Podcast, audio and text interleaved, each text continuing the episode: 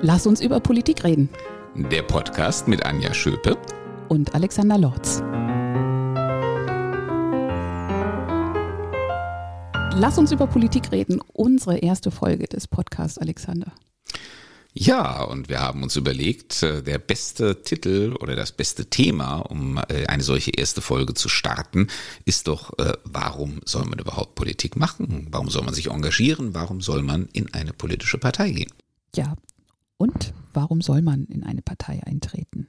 Also ich glaube, im Grundsatz äh, sind das die gleichen Argumente, die schon immer dafür gesprochen haben, in eine Partei einzutreten, seit es eine Demokratie gibt. Denn Parteien sind das Lebenselixier der Demokratie. Äh, wo ich keine Demokratie habe, brauche ich auch keine Parteien, beziehungsweise dann habe ich eine Einheitspartei, äh, die im Prinzip nur Staffage ist für den Führungsanspruch äh, einer einzelnen Person oder eines Gremiums wie eines Politbüros oder dergleichen. Aber wenn Partei wirklich eine Bedeutung haben soll, äh, das geht nur in einem demokratischen Gemeinwesen, weil Parteien einfach die Instrumente sind, ähm, die äh, politische Strömungen bündeln können, die ähm, die Meinungen und Ansichten der Bürgerinnen und Bürger zu bestimmten Themen wiedergeben können und die sie dann quasi zu ähm, politischer Durchschlagskraft verdichten. Und es ist noch niemandem ein besserer Mechanismus eingefallen, um möglichst äh, alle Bürgerinnen und Bürger eines Gemeinwesens politisch zu repräsentieren, als der sie eben in Parteien zu organisieren. Deswegen ist ja auch das Erste, was äh, eine Diktatur macht, äh, wenn sie sich selbst installieren will, dass sie mal alle Parteien abräumt, weil das sind die Keimzellen, wo ihnen sonst auch der mögliche Widerstand erwächst. Wenn alle das so in dieser Gänze sehen würden und ähm, genau diese Auffassung hätten, dann müssten wir uns ja eigentlich vor Eintritten jetzt mal CDU oder andere Parteien nicht mehr retten können. Das ist ja aber schlichtweg nicht der Fall. Sondern seit ähm, ins, äh, inzwischen ja 30 Jahren äh, geht ja die Mitgliederzahl, zumindest in den großen Parteien, SPD und, und CDU, sehr kontinuierlich und fast dramatisch zurück. Ja, und das ist auch etwas, wo sich alle Parteien äh, darüber Gedanken machen, vor allem natürlich die großen äh, etablierten Volksparteien. Äh, mit Recht. Wir müssen uns auch darüber Gedanken machen, wie können wir die Menschen auch unter den Bedingungen der modernen Gesellschaft weiter ansprechen. Ähm, ich glaube, unsere Gesellschaft ist sehr viel fragmentierter geworden als früher. Und ähm, viele Menschen engagieren sich, was ja auch grundsätzlich sehr gut ist, ähm, zivilgesellschaftlich, äh, in anderen Formen äh, von Interessengruppen. Sie engagieren sich sehr punktuell äh, für bestimmte Anliegen. Aber das ist es genau, was politische Parteien von allen anderen Formen von Interessenverbänden unterscheidet. Ähm, sie decken einfach das gesamte Themenspektrum ab, äh, die gesamte Breite dessen, was eine Gesellschaft bewegt. Und äh, deswegen, wer die Gesellschaft insgesamt mitgestalten möchte, der kann das nur über eine politische Partei tun. Wer sich ganz gezielt nur für ein bestimmtes Anliegen einsetzen möchte, der engagiert sich zweckmäßigerweise woanders. Und ich glaube, uns ist ein bisschen das Bewusstsein dafür verloren gegangen, äh, dass unsere Gesellschaft ein ganzheitliches Gebilde ist, ähm, dass man auch so ganzheitlich betrachten muss und dass man nicht einfach nur Einzelinteressen und Einzelanliegen ähm, zusammenpacken und aggregieren kann. Ähm, da liegt mit Sicherheit auch eine Aufgabe für politische Bildung, eben zu zeigen, ähm, dass ähm, das Gemeinwesen als Ganzes nur vorangebracht werden kann, wenn politische Parteien äh, die Meinungen über das gesamte Themenspektrum und über das gesamte politische Meinungsspektrum hinweg bündeln. Für wie äh, wirklich belastbar groß hältst du eigentlich dann die Möglichkeit, jetzt ein junger Mensch oder auch ein Mensch in den 40ern oder wer auch immer tritt in eine Partei ein? Wo sind da die Hürden, um wirklich wirksam zu sein? Oder welche wirklich belastbaren Möglichkeiten gibt es denn eigentlich? Ganz viele Menschen schreckt ähm, meiner Ansicht nach äh, die sogenannte Ochsentour ab, äh, die ja nicht ohne Grund so heißt. Ähm, dass man eben wirklich ganz unten anfangen muss, das ist der klassische Weg. Man tritt in einen Ortsverband ein, äh, vielleicht in eine Jugendorganisation oder in irgendeine der speziellen Vereinigungen. Und ähm, die meisten Menschen interessieren sich ja für Politik, weil sie die großen Zusammenhänge der Welt verstehen und irgendwann auch beeinflussen wollen. Und dann ist man dann ist man im Ortsverein zusammen und äh, dann ähm, geht's mal salopp gesprochen äh, um den Gullideckel ähm, an der Straßenecke. Ähm, das ist eine ziemlich ähm, harte Form der Erdung, die man äh, da erstmal mitmachen muss. Ähm, und ähm, den Weg äh, zu gehen durch all die äh, Gliederungen hindurch, ähm, durch die verschiedenen äh, politischen Ebenen, äh, bis man das Gefühl hat, dass man jetzt auch wirklich Gestaltungsmacht entwickelt, ähm, der ist vielen Menschen zu lang. Das kann ich übrigens auch verstehen. Ähm, dazu kommen die gesellschaftlichen Veränderungen. Äh, junge Menschen sind ja viel mobiler äh, als früher. Äh, man bleibt nicht am selben Ort. Das äh, stellt die örtliche Verwurzelung in Frage, die eigentlich auch äh, für den klassischen Aufbau einer Partei typisch ist. Ähm, man ist ähm, durch den Beruf ganz anders belastet und gefordert. Ähm, wir haben in aller Regel jetzt natürlich auch doppelt berufstätige äh, Haushalte, also wo beide berufstätig sind, dann vielleicht noch die Kindererziehung damit vereinbaren äh, müssen. Da kann nicht einer sich sozusagen mal rausnehmen und sagen, ich äh, verbringe jetzt mal die Hälfte meiner Abende in irgendwelchen Parteiversammlungen. Und deswegen ist es unsere Herausforderung für all diese Menschen, gerade für die jungen Menschen, neue Beteiligungsformen zu finden. Da haben wir aber auch eine gute Chance, weil uns da gerade die Digitalisierung, die neuen Medien, auch die sozialen Medien ähm, ganz andere Möglichkeiten geben als früher, wo man sich auch wirklich nur in dem berühmten Hinterzimmer treffen und äh, Dinge besprechen konnte oder allenfalls mal noch miteinander telefonieren konnte, aber schon eine Telefonkonferenz ist ja technisch gescheitert. Ähm, also heute äh, gibt es viele Möglichkeiten, auch sehr schnell, sehr spontan, ähm, auch aus der Ferne, ohne dass man zusammenkommen muss, Einfluss zu nehmen. Und das, glaube ich, müssen wir in der Parteiorganisation noch viel mehr nutzen als wir das klassischerweise getan haben. Ich habe mich gefragt, ob ähm, dieser Rückgang des Interesses, insbesondere bei der jüngeren Generation in Parteien, sich wirklich zu engagieren, auch damit zu tun hat, dass das ja nicht die erste Generation ist, die eigentlich gar nichts anderes mehr als eine doch gut funktionierende Demokratie kennt. Dass es so ein bisschen der Effekt ist wie auch Frieden in Europa, dass das quasi so zur Selbstverständlichkeit geworden ist, dass gar nicht mehr im Bewusstsein ist. Es braucht weiterhin die Generationen, die sich dafür einsetzen, damit es so bleibt. Ja, deswegen sind wir auch ziemlich hoch eingestiegen äh, bei deiner ersten Frage, ähm, als wir wirklich über die grundsätzliche Funktion von Parteien für das demokratische Gemeinwesen gesprochen haben. Ich könnte jetzt noch was über Artikel 21 Grundgesetz erzählen. Die Parteien wirken an der Willensbildung des Volkes mit. Ähm, und ich würde sagen, sie tun sogar noch mehr, als äh, nur daran mitzuwirken, weil sie eben quasi die, die Brenngläser sind, ähm, wo sich ähm, die politischen Strömungen äh, in einem Volk, in einer Bevölkerung äh, bündeln. Ja, aber ähm, das äh, ist sozusagen die ganz hohe Ebene und die ist weitgehend aus dem Bewusstsein verschwunden. Natürlich, wenn wir ähm, das Gefühl hätten, dass wir in unserem Gemeinwesen unmittelbar bedroht sind, dann würde man sich auch viel mehr um diese wenigen Kristallisationspunkte scharen. Aber wenn man das Gefühl hat, dass alles im Großen und Ganzen funktioniert, dann kann man sich auch mehr äh, um die Einzelinteressen kümmern. Ich finde das auch überhaupt nicht verwerflich, aber es ist einfach eine Erscheinungsform, äh, auf die wir reagieren müssen. Und ähm, deswegen, wir müssen Menschen äh, die Möglichkeit geben, ähm, auch ähm, äh, punktuell äh, in eine Partei hineinzuwirken, auch ein bestimmtes Anliegen zu verfolgen. Ähm, und ähm, sie sollen auch die Freiheit haben zu sagen, ich ähm, will mich nicht um die anderen Dinge kümmern, aber ich finde mich, fühle mich trotzdem mit dem, was mich bewegt und interessiert, in der Partei abgebildet. Diese Partizipationsmechanismen, die müssen wir noch stärker ausbauen. Für dich ganz persönlich, was sind für dich die wirklich entscheidenden Dinge, von denen du sagst, da hast, bist du wirksam gewesen als Politiker und in der Partei? Auch da kann man vielleicht sehen, was für einen Weg man so äh, mitmacht. Ich bin damals eingetreten ähm, in die Partei bzw. in die Schüler- und Jugendorganisation aus zwei Gründen. Ähm, ich habe äh, die CDU gewählt, ähm, einmal weil äh, mich weil die europäische Idee begeistert hat und weil ich ähm, bei der CDU das Gefühl hatte, ähm, sie ist die Partei der europäischen Integration, ohne deswegen äh, das nationale Bewusstsein, ähm, das zu Deutschland gehört, äh, zu vernachlässigen. Also diese Kombination, ähm, gleichzeitig ähm, patriotische Deutsche und überzeugte Europäer zu sein, die habe ich in dieser Intensität nur in der CDU gefunden. Und das war das, was mich als junger Mensch bewegt hat. Aber das Zweite, was mich bewegt hat, ähm, war die Bildungspolitik, äh, die damals in Hessen nicht von der CDU gestaltet wurde und mit der ich unzufrieden war. Und da sieht man eine weitere Triebfeder, äh, die junge Menschen oder Menschen überhaupt eben in die Politik bringt. Sie sind unzufrieden mit den bestehenden Verhältnissen, sie wollen etwas verändern.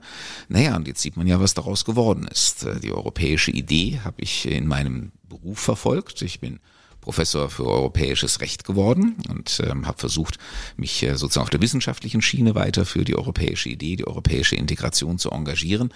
Ähm, aber ähm, die meine eigentliche politische Arbeit, äh, die hat mich auf meinem zweiten äh, Interessenfeld ähm, eingeholt, das ich äh, als junger Mensch hatte, äh, nämlich in der Bildungspolitik. Das hätte ich mir allerdings damals nicht träumen lassen, ähm, dass ich äh, irgendwann mal ausgerechnet auf dem Stuhl des hessischen Kultusministers sitzen würde. Und als Kultusminister, was sind für dich die Dinge, die du eindeutig da verortest? Da bin ich wirksam gewesen. Ja, da muss man sich in der Tat von dem reinen Funktionieren der Maschinerie lösen. Das gehört natürlich auch dazu. Das ist das exekutive, das administrative Geschäft, äh, dass man einfach lernt. Ich bin auch sehr dankbar dafür, dass ich das gelernt habe wie eine Verwaltung funktioniert, wie man sie auch von oben steuern muss, damit sie weiter funktioniert, damit sie all die diejenigen Leistungen für die Bürgerinnen und Bürger bringt, die so als selbstverständlich betrachtet werden. Und zum Beispiel, dass Schule existiert, dass Schule gehalten wird, dass Kinder dorthin gehen, das war zumindest bis zum Ausbruch der Pandemie eine absolute Selbstverständlichkeit. Ich glaube, mittlerweile haben wir mehr äh, Bewusstsein dafür entwickelt, ähm, was es auch wirklich bedeutet, wenn Schule jedenfalls in Präsenz wegfällt. Ähm, aber das ist eben äh, auch das Krisenmanagement, was wir jetzt in Zeiten der Corona-Pandemie oder auch vor wenigen Jahren in der Flüchtlingskrise betrieben haben, ähm, das gehört trotzdem noch immer zu dem, zum Handwerk, einfach äh, die Maschinerie am Laufen zu halten. Wo man wirklich dann etwas Besonderes bewirken kann, das sind die Ideen, die man einbringt, die eben abseits ähm, der, der Hauptströmung oder der funktionierenden Maschinerie liegen. Also wenn ich jetzt auf meine acht Jahre als Kultusminister zurückblicke und müsste drei ähm, solche Themen nennen, ähm, dann äh, würde ich als erstes äh, unser Programm zur Schulleiterqualifizierung nennen ähm, das wir mittlerweile auch auf die mittlere Führungsebene ausgedehnt haben und auch noch weiter in die, auf die Bildungsverwaltung erstrecken wollen. Äh, wir haben zum ersten Mal ähm, wirklich ein Programm, wo Schulleiterinnen und Schulleiter schon lange bevor sie für dieses Amt ausgewählt werden, die Qualifikationen dafür erwerben und natürlich auch sehen können, ähm, ob das wirklich für sie die richtige Position und Funktion ist. Äh, das Zweite, was ich nennen möchte, ist äh, die Bildungssprache Deutsch. Als ich Präsident der Kultusministerkonferenz war im Jahr 2019, habe ich das zum Schwerpunktthema der Präsidentschaft gemacht. Das war die letzte KMK-Präsidentschaft vor Corona und ich bin sehr dankbar, dass ich die noch ausüben durfte. Und äh, wir haben auf Ebene der KMK Leitlinien verabschiedet, die wir jetzt auch in Hessen umsetzen, ähm, für die Bildungssprache Deutsch. Und die hat es auch bislang noch nicht gegeben, weil man das immer als selbstverständlich vorausgesetzt hat, was man heute aber nicht mehr so tun kann. Ähm, ja, und das Dritte, äh, würde ich sagen, ist äh, die Einführung ähm, der sozialpädagogischen Fachkräfte äh, an unseren Schulen. Die sogenannten UBUS-Stellen, wie das im Fachjargon heißt. Ähm, die gab es nicht, als ich Kultusminister wurde. Aber die Schulen haben alle gesagt, wir brauchen zusätzlich zur kommunalen Schulsozialarbeit noch ähm, ganz dringend sozialpädagogische Unterstützung. Ähm, und äh, jetzt gibt es tausend von diesen Stellen und ähm, entsprechende Kräfte. Und ähm, alle äh, Schulen, die ich besuche, sind total glücklich, dass sie sie haben und äh, möchten am liebsten noch mehr davon. Das ist dann eine Frage, wie man das auch unter den finanziellen Bedingungen natürlich herstellen kann. Aber die Idee als solche und überhaupt erstmal die ersten Kräfte an die Schulen zu bringen, das glaube ich, darf ich mir gut schreiben. Du hast auch am Anfang gesagt, man muss auch erstmal lernen, überhaupt erfahren, wie Verwaltung so funktioniert, wie überhaupt so ein System funktioniert. Und ich glaube jetzt, also um bei unserem Grundthema nochmal anzudocken, warum in eine Partei eintreten. Also aus meiner Erfahrung kann ich sagen, wie eigentlich so ein Wahlprogramm entsteht, an welcher Stelle man als normales Mitglied auch Möglichkeit hat, sich einzubringen und damit ja zu solchen Ideen, die dann in der Weise umgesetzt werden, beizutragen. Das checkt man erst so richtig, wenn man eingetreten ist. Von außen geht das irgendwie nicht. Ja, und deswegen ist die Hemmschwelle auch in der Tat der Eintritt oder man kann es noch ein bisschen äh, weiter präzisieren. Äh, wenn wir Mitglieder verlieren, verlieren wir sie in der Regel äh, ziemlich unmittelbar nach dem Eintritt, weil jemand mit falschen Vorstellungen eintritt ähm, und nach wenigen Monaten feststellt, nee, also das ist nicht das, was ich mir unter politischer Arbeit vorgestellt habe. Also liegt auch da die Herausforderung. Ähm, natürlich ähm, Menschen, gerade junge Menschen, Menschen, die bisher noch nicht politisch aktiv waren, davon zu überzeugen, dass eine politische Partei das richtige Vehikel ist, wenn man sich politisch betätigen, wenn man sich für das Gemeinwesen einbringen will und ihnen dann auch ähm, schon frühzeitig die richtige Anbindung und die Möglichkeit zu geben, äh, dass sie das, was sie in die Partei gebracht hat, äh, dass sie diese Interessen und Anliegen auch wirklich verfolgen können.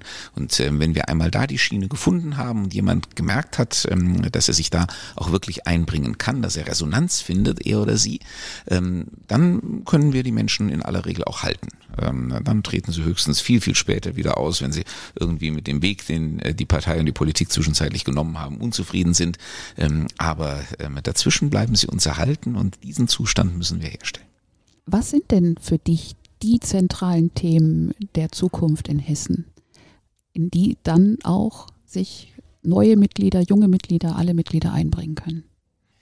Ich denke, wenn äh, wir jetzt mal aus der Pandemie heraus sind, äh, was ja hoffentlich jetzt in absehbarer Zeit doch geschehen wird, ähm, dann ähm, werden wir wirklich ganz grundsätzlich über die Stellung Hessens, übrigens auch über die Stellung Deutschlands in der Welt nachdenken müssen. Und ähm, das äh, gilt natürlich ähm, in wirtschaftlicher Hinsicht. Ähm, das ist vor allen Dingen ein Thema ähm, der Wettbewerbsfähigkeit unseres Landes. Wir sollten uns da keine Illusionen hingeben. Ähm, es war schon vor Corona gab es Analysen, dass wir uns äh, nicht auf unseren Erfolgen ausruhen dürfen, sondern ähm, die Welt um uns herum verändert sich und wir müssen uns einfach mit darauf einstellen. Und ähm, das wird uns mit Wucht einholen, äh, wenn jetzt der Fokus mal wieder von Corona weg sich auf andere Dinge richtet. Dann haben wir natürlich das ökologische Thema.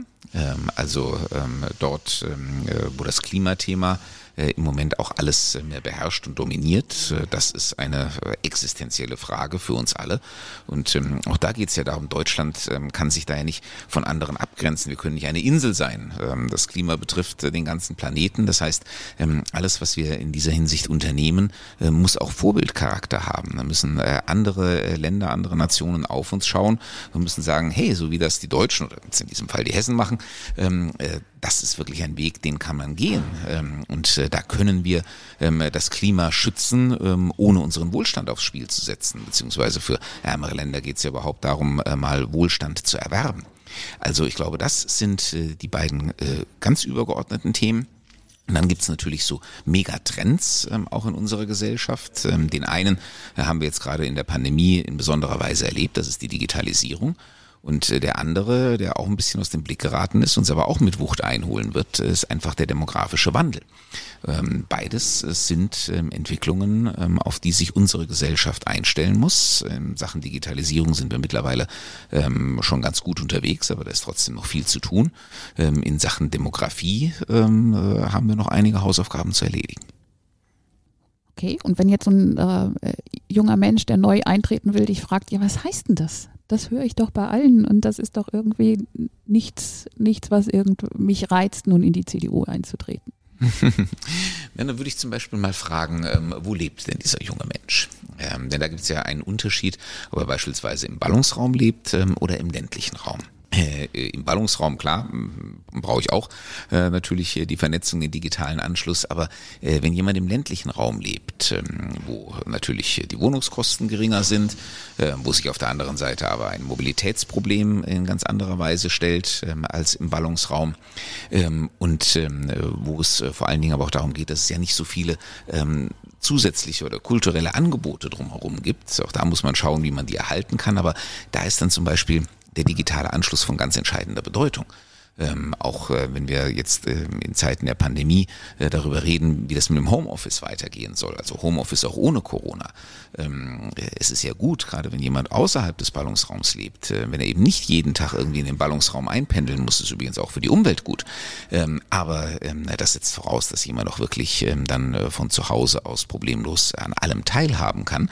Das kann man heute auf dem digitalen Weg sicherstellen, aber dafür muss natürlich die digitale Infrastruktur stimmen. Und ähm, das, glaube ich, wäre ein ganz konkreter Punkt ähm, etwa, ähm, wo sich jemand ähm, äh, im ländlichen Raum äh, Gedanken darüber macht. Ja, und bei der Demografie ähm, würde ich natürlich auch einem jungen Menschen sagen, ähm, es ist zwar schwierig, mit 20 schon an die Rente zu denken, man sollte vor allem nicht mit 20 an die Rente denken nach dem Motto, wann kann ich denn endlich in Rente gehen, ähm, aber man muss schon anfangen, sich Gedanken zu machen, wie sieht das denn aus, äh, wenn ich einmal äh, im Ruhestand bin und ähm, nicht mehr arbeiten, aber mir auch keine äh, Gedanken um meine materielle Existenz und Grundlage machen will. Und deswegen ist die Frage, wie ähm, äh, stellen wir zum Beispiel unser Rentensystem zukunftssicher auf? Ähm, wie stellen wir aber auch zum Beispiel unser Gesundheitssystem? Wie stellen wir äh, die Pflege äh, auf für eine Gesellschaft, in der es mehr und mehr ähm, alte Menschen gibt? Ähm, das ist etwas, worüber man sich schon als junger Mensch Gedanken machen sollte. Wie viel Handlungsraum hat denn ein Bundesland bei diesen Themen? Oder sind das nicht dann doch so wichtige und übergreifende, teilweise sogar globale wo man schon ein bisschen die, den Mut verlieren kann, dass ob man da ein Stück weiterkommt. Das stimmt. Ähm, da greifen sehr viele Rädchen ineinander und selbst ein ordentlich großes und sehr wirtschaftsstarkes Bundesland wie Hessen ähm, ist natürlich nur ein ganz kleines Rädchen im globalen Getriebe. Ähm, also man muss das im Prinzip von oben runter denken. Äh, die Europäische Union, um mal oben anzufangen, das ist ein wirklich äh, machtvoller Akteur im Weltgeschehen, mindestens im äh, ökonomischen Bereich. Im politischen, da können wir noch ein bisschen was dran tun, ähm, was insbesondere ähm, die Bildung einer einheitlichen politischen Meinung, gerade im außenpolitischen Bereich angeht. Ähm, aber wirtschaftlich ist die Europäische Union einer der großen Machtblöcke. Und innerhalb der Europäischen Union ist Deutschland äh, natürlich äh, die wirtschaftsstärkste Nation. Daher auch ähm, ein Land, äh, was ganz automatisch, typischerweise im Zusammenwirken mit Frankreich und den anderen großen Nationen, auch eine Führungsrolle übernehmen muss ähm, auch natürlich im eigenen Interesse, im Interesse unserer eigenen Wettbewerbsfähigkeit und unseres eigenen Wohlstands. Ja, und innerhalb Deutschlands ähm, ist es natürlich Hessen als das Land in der Mitte Deutschlands, als äh, das Land mit der pro Kopf größten Wirtschaftskraft. Äh, das sieht man ja äh, an dem, was wir wirtschaften, was wir auch in den, äh, was man früher Länderfinanzausgleich nannte, ähm, einzahlen. Ähm, und, ähm, äh, und so könnten wir das jetzt weiter herunterbrechen, bis wir irgendwann bei der einzelnen Kommune angekommen sind. Und ähm, dann wird klar, dass im Prinzip Prinzip jedes ähm, dieser Rädchen ähm, dazu beiträgt, dass die größeren Räder laufen. Und ähm, äh, ohne Basis würde es auch oben nicht funktionieren. Und deswegen ist das, was wir hier in Hessen an Politik machen, wo wir in Hessen auch äh, die Politik beispielsweise auf Bundesebene mitgestalten, natürlich von entscheidender Bedeutung dafür, wie sich die Bundesrepublik Deutschland aufstellt, äh, wie sich letzten Endes Europa aufstellt. Und dann sind wir im globalen Maßstab angekommen. Du hast Digitalisierung angesprochen und auch die Pflege angesprochen als zwei der Zukunftsthemen. Gehört das für dich vielleicht auch irgendwie zusammen? Ich glaube, Digitalisierung ist ein Trend, der alle Lebensbereiche schon jetzt durchdringt und in Zukunft noch weiter durchdringen wird. Und ähm, sie bietet natürlich unglaubliche Chancen. Also wenn ich gerade im medizinischen Bereich äh, daran denke, es gibt ja die Telemedizin, also wirklich äh, die Möglichkeit beispielsweise Videosprechstunden abzuhalten äh, bei den Ärzten, teilweise auch ähm, Ferndiagnosen zu stellen, sodass äh, die Ärztin, der Arzt ähm, gar nicht mehr jetzt unbedingt ähm, äh, immer persönlich bei der Patientin oder dem Patienten aufschlagen muss. Ähm, und in Zeitalter, in dem ähm, auch wieder gerade in den eher ländlichen Regionen, aber ich will gleich noch ein Beispiel für eine nicht ländliche Region geben, ähm, wo das ähm, immer schwieriger wird, ähm, wirklich auch ähm, die Menschen, also die, die Gesundheitsfachkräfte, beispielsweise die Ärzte und Ärztinnen, ähm, zu den Menschen hinzubringen, ähm, ist natürlich die Möglichkeit, äh, Menschen aus der Ferne zu betreuen, wofür uns die Digitalisierung ähm, Instrumente an die Hand gibt ähm, von großer Bedeutung. Ich habe versprochen, ich gebe mal ein Beispiel aus der unmittelbaren Nachbarschaft. Äh, in meinem Wahlkreis, äh, mein Wahlkreis ist Wiesbaden-Ost. Ähm, und das ist ja eigentlich Großstadt. Ich meine, Wiesbaden ist die Landeshauptstadt, die zweitgrößte Stadt äh, in Hessen. Ähm, aber äh, im Osten Wiesbadens, äh, da gibt's das sogenannte Ländchen, das auch ähm, erst in den 70er Jahren eingemeindet worden ist. Und das sind ganz viele eigenständige kleine Ortschaften, äh, wo immer auch ein paar Kilometer Feld oder so dazwischen liegen. Ich selber lebe in einer dieser Ortschaften. Ähm, und ähm, ganz viele dieser Ortschaften haben keine Hausärzte mehr. Ähm, deswegen machen wir uns äh, über die ärztliche Versorgung, über die hausärztliche Versorgung in diesen Ortschaften große Gedanken. Die Praxen konzentrieren sich zum überwiegenden Teil äh, in der Wiesbadener Innenstadt. Und wir haben aber vor allem natürlich ältere Menschen, aber Menschen, die auch aus anderen Gründen immobil sind, äh, die also selbst mit dem guten öffentlichen Personennahverkehr, den es äh, in einer Großstadt wie Wiesbaden gibt, das ist auf dem richtigen Land alles noch ganz anders und viel schwieriger, ähm, einfach Probleme haben, immer zu äh, der Ärztin, zu dem Arzt in die Praxis zu kommen. Ähm, und umgekehrt ähm, gibt es nicht genug Hausärztinnen und Hausärzte, dass die jetzt überall rumfahren und Hausbesuche machen könnten. Und ähm, dann äh, muss man Systeme entwickeln, die ineinander greifen. Dann kommen, wie gesagt, sowas wie etwa diese Videosprechstunden, wie ähm, äh, die Ferndiagnose, Telemedizin ähm, äh, kommen äh, in Betracht. Oder man schickt zum Beispiel medizinisch ausgebildete Fachkräfte, die aber jetzt keine voll ausgebildeten Ärzte sind, ähm, schickt die ähm, äh, äh zu den Patientinnen und Patienten in die Häuser. Und die können dann aber über elektronische Medien mit der Ärztin, dem Arzt in der Praxis kommunizieren. Und äh, das heißt, die untersuchen den Patienten vor Ort, ähm, die können sozusagen Symptome erfassen, ähm, äh, bestimmte äh, Beschwerdebilder etwa beschreiben und die Ärztin, der Arzt ähm, aus der Ferne versucht eine entsprechende Diagnose zu stellen, eine Therapie zu entwerfen. Das gibt's alles schon heute, aber ich glaube, das werden wir für die Zukunft noch viel mehr ausbauen müssen. Was sagst du zu den Menschen, die das extrem kritisch sehen? Aus dem Grund, dass Digitalisierung dann auch mehr zum, zum Einzelgängertum beitragen kann. Wir müssen ein neues Verständnis ähm, von Verantwortung entwickeln, um mit den digitalen Medien umzugehen.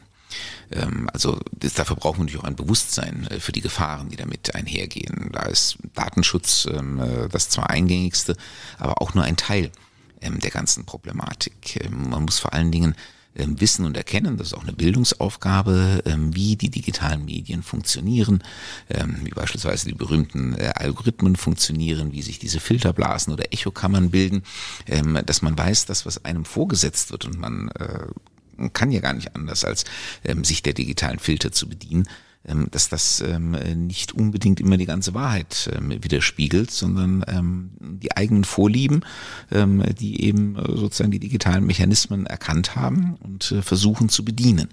Und äh, deswegen muss man beispielsweise darauf achten, sich auch immer wieder andere Informationsquellen zu erschließen, nicht immer nur auf dieselben Seiten zu gehen, nicht immer nur nach denselben ähm, oder äh, nach dem äh, zu schauen, was die eigene Meinung bestärkt. Ähm, das setzt aber eine gewisse Souveränität äh, im Umgang mit den digitalen Medien voraus. Das ist das, was wir gemeinhin als Medienkompetenz bezeichnen. Und äh, da haben wir mit Sicherheit äh, noch ganz viel Entwicklungspotenzial. Und jetzt mal vom, vom Thema Digitalisierung sich lösend und auf die Gesamtentwicklung schauend. Ähm, wie nimmst du es wahr? Wohin entwickelt sich unsere Gesellschaft deiner Meinung nach? Und wo siehst du vielleicht auch Gefahren? Ich sehe vor allen Dingen eine Gefahr für den Zusammenhalt unserer Gesellschaft. Äh, wir müssen aufpassen, dass uns der Grundkonsens äh, über das, ähm, äh, was wir verkörpern, was wir auch gemeinsam leben wollen, nicht verloren geht. Ähm, das war, man soll ja nicht immer die guten früheren Zeiten beschwören, aber das war, glaube ich, wirklich früher einfacher, ähm, weil es eben nicht so viele unterschiedliche Strömungen in der Gesellschaft gab. Es gab, man hat ja früher von Lagern gesprochen, beispielsweise in der Politik. Ähm, und äh, da konnte man sich relativ klar verorten. Das hat sich alles aufgelöst. Und äh, das ist auf der einen Seite äh, eine durchaus positive Entwicklung, weil sie viel mehr individuelle Entfaltungsmöglichkeiten gewährt. Man muss sich eben heute nicht mehr einem Lager zuordnen, um sich beispielsweise in irgendeiner Form politisch zu definieren. Aber es führt eben auf der anderen Seite auch zur Fragmentierung der Gesellschaft. Ähm, und ähm, ich sehe im Moment die Gefahr, die ja gerade in der Corona-Pandemie offensichtlich geworden ist, dass sich ein nicht unbeträchtlicher, ein zu großer Teil äh, der Gesellschaft irgendwie aus diesem Staat, aus diesem Gemeinwesen gedanklich ausklingt und äh, sagt, das ist nicht mehr meins. Ähm, und was die da treiben, das hat äh, eigentlich mit mir nichts zu tun und ich, äh, die sollen mich bloß in Ruhe lassen. Dabei vergessen die Menschen meistens, ähm, welche, wie viele Leistungen des Gemeinwesens sie ganz automatisch in Anspruch nehmen. Für sich alleine könnte ja keiner von uns ähm, in der modernen Welt noch irgendwie existieren. Aber wenn Menschen nicht mehr bereit sind, erstens aktiv mitzuwirken, ähm, aber vielleicht auch nicht mal mehr bereit sind, die grundlegenden Spielregeln anzuerkennen, nach denen diese Gesellschaft funktioniert, ähm, dann haben wir ein Problem. Ähm, einen Lunatic Fringe, also einen extremen Rand äh, von Menschen, äh, die da draußen sind, den gibt's immer, aber der ist normalerweise relativ klein. Ich habe das Gefühl, dass der gerade in den letzten zwei Jahren deutlich größer geworden ist und bedenklich groß geworden ist in Deutschland. Und das macht mir in der Tat Sorgen. Da können wir auf unser Grundthema zurückkommen, warum heute noch in eine Partei eintreten. Können Parteien gerade die Orte sein, wo man wieder ein bisschen Halt findet und irgendwie so, ein, so eine Basis findet, ich gehöre doch irgendwie dazu und es, äh, hat doch alles mit mir zu tun? Das hoffe ich sehr. Ähm, das hoffe ich sehr. Das ist eigentlich auch die Aufgabe ähm, von Parteien. Und ähm, daran müssen wir auch arbeiten, dass sie das wieder herstellen. Ähm, aber ja, es ist auch immer noch besser, ähm, wenn die Menschen sich äh, in einer äh, politischen Partei wiederfinden. Ich meine, sie darf natürlich nicht den Boden der Verfassung verlassen. Äh, irgendwo hört der Spaß einfach auf. Ähm, aber grundsätzlich ist es gut, wenn es Parteien gibt, wo sich der weitaus überwiegende Teil der Gesellschaft in der einen oder anderen Form wiederfinden kann, weil dann fühlen Menschen sich repräsentiert. Und wenn sie sich repräsentiert und gehört fühlen, ich glaube, das ist das Entscheidende äh, mit ihren Anliegen, ähm, dann äh, neigen sie auch nicht zur Radikalisierung. Und die CDU, in welche Richtung sollte sie deiner Meinung nach genau bei diesem Aspekt gehen? Also ich denke gerade jetzt an doch das Novum, dass der Parteivorsitzende quasi ja äh, über eine Mitgliederbefragung äh, ausgewählt wurde, auch wenn die Delegierten natürlich gewählt haben, gar keine Frage. Aber das ist ja nun durchaus äh, wirklich was Neues für die CDU gewesen. Ist das für dich der Weg für die Zukunft? Ich glaube, wir brauchen ein viel breiteres Spektrum an Möglichkeiten, äh, als äh, klassischerweise der Fall ist. Man wird nicht jedes Mal eine Mitgliederbefragung machen können. Ähm, auch nicht für den Vorsitzenden oder die Vorsitzende. Ähm, das, äh, glaube ich, wäre ähm, auf ähm, mittlere Sicht kontraproduktiv. Wir waren jetzt in einer Ausnahmesituation da war das vernünftig, ähm, äh, die Führungsfrage äh, über eine Mitgliederbefragung aufzulösen. Das kann auch in einer anderen Situation mal wieder vernünftig sein. Aber ähm, ich äh, würde das jetzt keinesfalls zum Gesetz erklären, dass man jetzt also nur noch Mitgliederbefragungen über solche ähm, Entscheidungen durchführen kann. aber in der Tat, früher hätte man über dieses Instrument nicht mal nachgedacht. Jetzt hat man es erfolgreich eingesetzt, man hat es auch zwischenzeitlich schon mal erfolglos eingesetzt, deswegen sage ich ja, man darf sich davon auch jetzt nicht das Allheilmittel versprechen, aber dass das ein Instrument quasi im Instrumentenkasten ist, ähm, das halte ich für wichtig.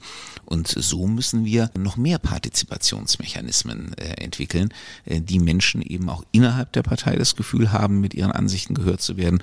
Und ähm, wenn sie sich innerhalb der Partei gehört fühlen und merken, dass die Partei das dann auch nach außen spiegelt, dann fühlen sie sich auch insgesamt in der Gesellschaft Gesellschaft gehört und äh, das kann für die Gesellschaft am Ende nur gut sein. Und dafür lohnt es sich doch zu arbeiten, oder?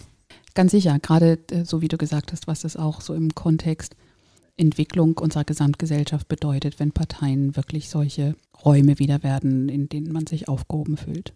Aber da würde ich echt total gerne nochmal bei nächster Gelegenheit tiefer einsteigen, wie denn nun konkret das aussehen kann, die Möglichkeiten des sich Einbringens zu erhöhen ohne dass man diese ganze Ochsentour hinter sich bringen muss, so wie du am Anfang gesagt hast. Ja, herzlich gerne. Der Einstieg hat auf jeden Fall schon mal Spaß gemacht. Ich freue mich auf die Fortsetzung, auf das nächste Mal. Und äh, für alle, die dabei geblieben sind, ähm, Feedback und Anregungen sind jederzeit herzlich willkommen. Entweder unter alexander-lords.de oder auf Facebook ähm, unter Alexander Lords oder auch auf Instagram RA Lords in einem Wort geschrieben. Wir freuen uns über alle Rückmeldungen. Lob natürlich auch gerne, ne? oder Alexander, falls es welche welches geben sollte. Aber natürlich gerne auch Kritik, Anregungen, Wünsche für Themen. Ähm, schreiben Sie uns. Und ja, Alexander, es hat mir auch Spaß gemacht und ich freue mich sehr auf das nächste Mal. Danke dir. Na dann, bis zum nächsten Mal.